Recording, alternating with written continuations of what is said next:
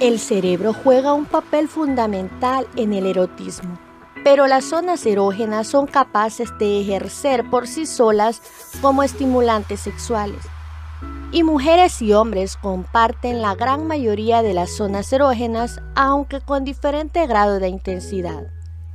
Hola, bienvenidos y bienvenidas a mi podcast sobre sexualidad. Te saluda Rocío Barraza. Hoy viernes te hablaré sobre el placer femenino y masculino. El cerebro juega un papel fundamental en el erotismo, pero con imaginación o sin ella, las zonas erógenas son capaces de ejercer por sí solas como estimulantes sexuales. Las diferencias del sexo siempre se han impuesto a la hora de clasificar estas reactivas partes del cuerpo, caracterizadas por tener una mayor concentración de terminaciones nerviosas. Los hombres son populares, los peor prados al limitar sus zonas erógenas, el pene y los testículos frente a la mayor complejidad que supuestamente tendría el cuerpo femenino. Según el estudio del Reports of Intimate Touch, Erogenous Zones en some, en some Sensory Cortical Organization, reconoce que las mujeres son más sensibles a las zonas erógenas, pero comparten con los hombres la gran mayoría de estas al margen de las denominadas zonas primarias como son el clítoris y la vagina en las mujeres o el pene y los testículos en los hombres, el cuerpo humano posee una gran cantidad de zonas sexuales estimulantes que van desde los hombros hasta el interior de los muslos y las caderas. Las partes del cuerpo más sensibles en el top femenino son la puntuación va de 0 al 10 y se encuentra en el 9.1 el clítoris, la vagina en el 8.4, los labios en el 7.9, el cuello 7.5, los pechos 7.3, los pezones también están al igual que los pechos en el 7.3, las partes internas de los muslos 6.7, la nuca 6.2, las orejas 5 y finalmente el ano con 4.7.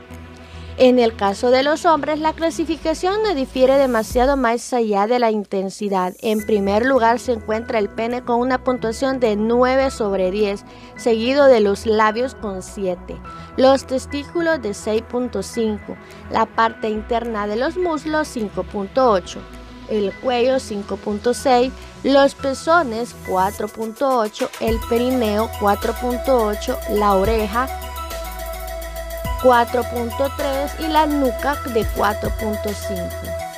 Las mujeres cuentan así con hasta 6 zonas erógenas con una puntuación superior a 7, mientras que en el caso de los hombres se reduce a 2. Sin duda, las mujeres son más reactivas que los hombres a esta parte del cuerpo, por norma general. Si bien existen casos individuales de hombres que son mucho más sensibles que las mujeres, según se matiza en las conclusiones del estudio, el perineo es donde se encuentran las terminaciones nerviosas en el resto de que en el resto de los genitales. Es la única parte del cuerpo incluida en este singular top 10 que los hombres valoraron más que las mujeres, con un 4.8 frente a un 3.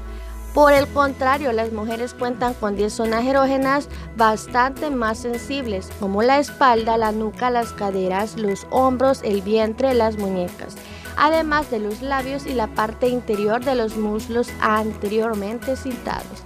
Los resultados de la investigación también desmitificaron otras partes del cuerpo asociadas a un supuesto potencial erógeno, como son los pies, pues un tercio de los participantes los valoraron como totalmente irrelevantes, casi al igual que las manos.